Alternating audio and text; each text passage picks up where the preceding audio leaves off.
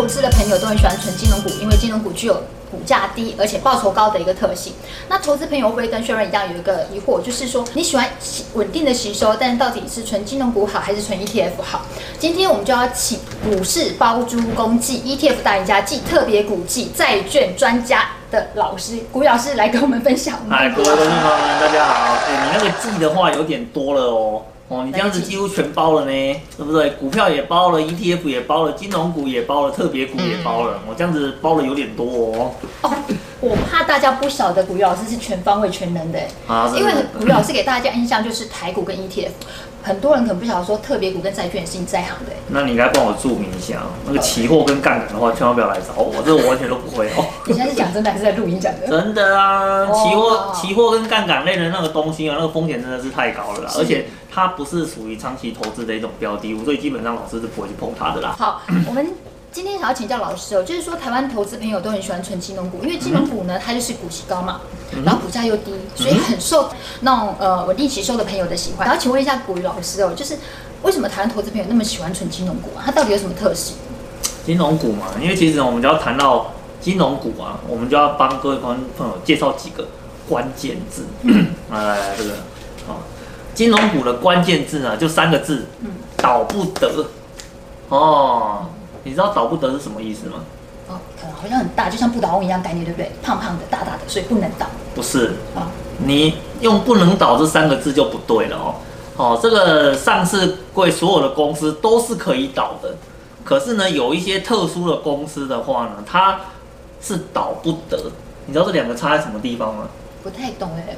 哦，国文不太好。不能倒的公司的话呢，就代表说这个公司。它如果倒掉的话呢，可能会造成一些很重大的影响。嗯，可是呢，刚刚已经有讲到了嘛，上市柜哪有不能倒的公司啊？对不对？那个公司的生命周期要高高低低，那本来就是个常态嘛。可是呢，有一些公司呢，它如果倒了，会造成重大的影响，而且更重要的是，政府会出手救它。哦，这个叫做倒不得。哎，你要知道，哎，金融股，哎，金融股后面就代表的是什么？叫做钱流。钱流的话呢，是一个国家的命脉哦，你应该说是血液都差不多啦。嗯哦，一旦血液出了问题，那你政府要不要救他？一定要救的，一定要救他的嘛，对不对？所以呢，一旦呢有可能出现金融风暴，哦，有可能呢会出现银行倒闭的消息的时候，政府一定会出手去救。而且你知道吗？在过去这么多年里面，金融股被救过多少次吗？好多次，救过很多次嘛，对不对？比如说。像那个早期啦，像那个信用卡的时候出现卡塞风暴嘛，对，对不对？那更早期的时候的话呢，像银行有一些体系放了很多很多的呆账嘛，所以呢，它有一些那种不良资产的处理委员会嘛，哦，甚至呢去做了一次跟二次的精改，这些都是在干嘛？这些都是在拯救金融股啊！各位投资朋友，你帮我想一下，其他的产业有没有这种待遇？好像没有，好像没有嘛，倒了就倒了嘛，对不对？你倒的话呢，反正自然会有下一家来。来承接它嘛，来取代它嘛。可是金融股的话呢，诶，如果它真的出现要倒闭的时候，政府想方设法的帮助你，哦。帮助你呢，哎，去做一些整病啊，或是帮助你一些做一些业务的移转啊，就是为了让所有在里面的投资人啊、存户啊、保护啊，都能够得到最好的一个保障哦。所以呢，我们常常在讲说，金融股它最大的特征是什么？就是倒不得，嗯，只要出事，一定政府出来相救哦。所以这个就是你在投资金融股后面最大的一个保障，就是在这个地方。这样讲好像也对，我记得我以前买的保单啊，最早是幸福人寿。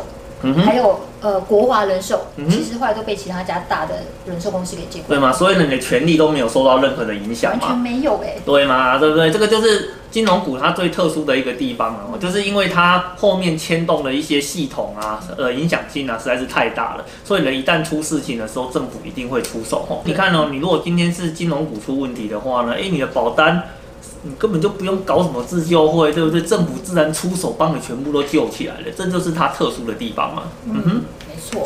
那我有个问题哦，就是像呃这几年啊，就 ETF 吹起高股息的风潮，特别是从去年开始，好像你只要 ETF 跟股息这两个字挂钩，哇，就卖到爆哎。像国泰它发行了零零八七八，强调是季配息，是，一上市就被问到爆，上市第一天大幅溢价。嗯哼，所以我想问一下，到底是要买？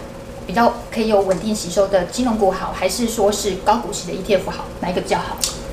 这个问题哦，嗯我想用一张图来帮你做一个解答。是这张图的话呢，是我们在那个市场上呢帮你找到了一张很有趣的梗图哦。嗯这张梗图的话呢，就是有两个门口，一个门口的话呢写的是年报酬率八趴，另外一个门口呢写的是年配息八趴。然后它上面呢跟你讲说，你看人潮都聚集在什么地方？人潮全部都聚集在年配息八趴这件事情上面，年报酬八趴嘿啥米件啊？没有人想要啊！大家只要看到配息八趴，立刻争先恐后的往那个门口都给你堵住了。你知道台湾最著名的是什么吗？哦，台湾曾经有一档啊月配息的高收益债的基金啊，哦，你知道，光台湾人的力量啊，把它拱到全世界第一大债券基金的规模啊，哎，你不可思议啊！还没有进到台湾市场以前哦，这种基金其实卖的没有很好哎，可是进到台湾市场之后，喊出高配息三个字，再加上了台湾人超爱配息这个字眼的，拱到世界第一大，你说哦，这件事情是不是很不可思议？真的很不可思议耶。可是我有一个问题哦，说到那个配息基金，其实配息基金有时候会配到本金，对不对？是啊。投资朋友都不会想到配到本金这件事情。哦，那很正常啊，是不是？那个，因为啊，你先拿到口袋，先拿到八趴的话呢，总是比较实惠一点嘛。至于本金有没有亏损，嗯，账户不打开没看到嘛。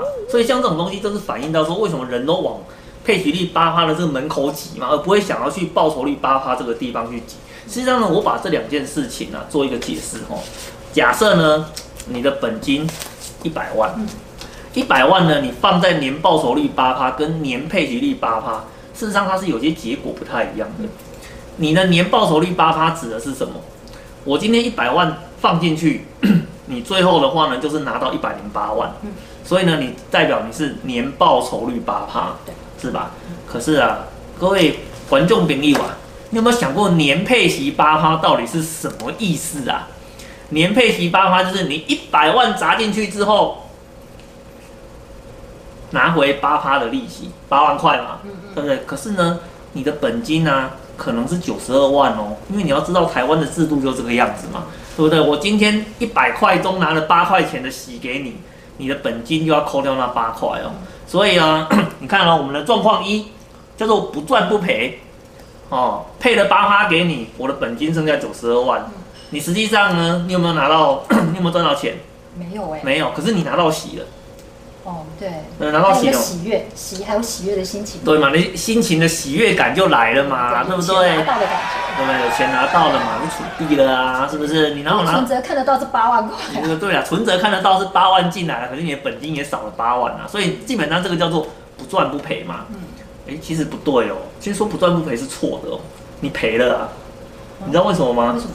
你拿到了息算收入啊，哦，对，我要被扣税哎，你收入要被扣两种税哦，一种是二代健保的补充保费哦，另外一个话是你的所得税哦，所以你是要扣两笔的哦，你拿到那个息是要扣钱的哦，所以呢事实上是亏了哦，哦，这是第一个叫做不赚不赔，哦，那第二种的话呢叫做赚了股息赔了本金，这这就更惨了，我配给你八万，结果呢我的本金啊，因为价格是波动的嘛嗯，结果呢到期的时候，哎。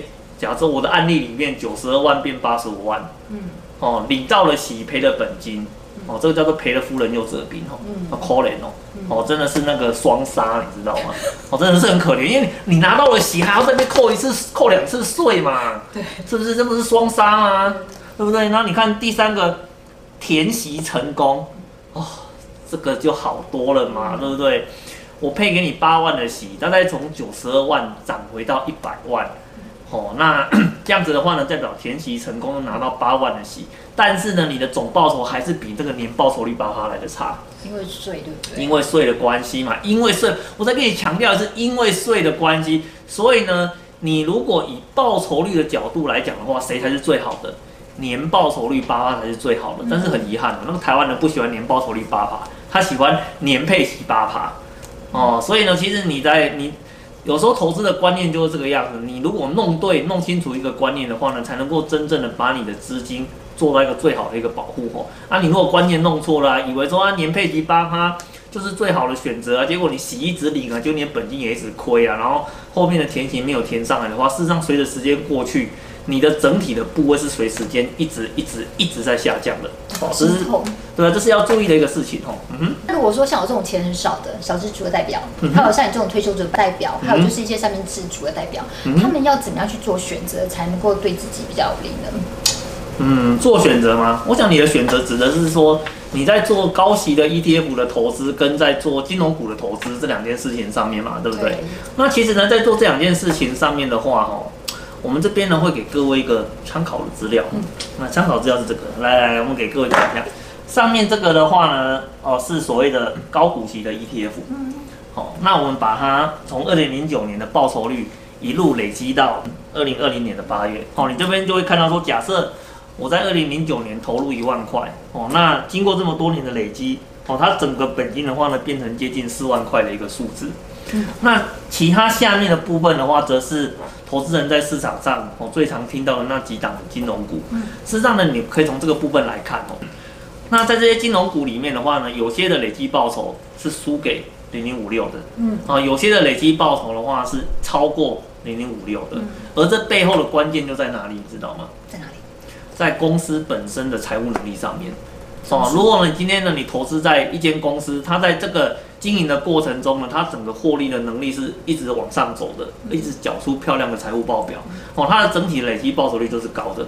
那可是在这个过程中呢，有些公司它基本上它累积的呃速度跟其他家比起来是比较慢的，嗯所以它在市场上的评价就会稍微差一点。当你时间拉长之后，它获得的总报酬率就会变得比较低。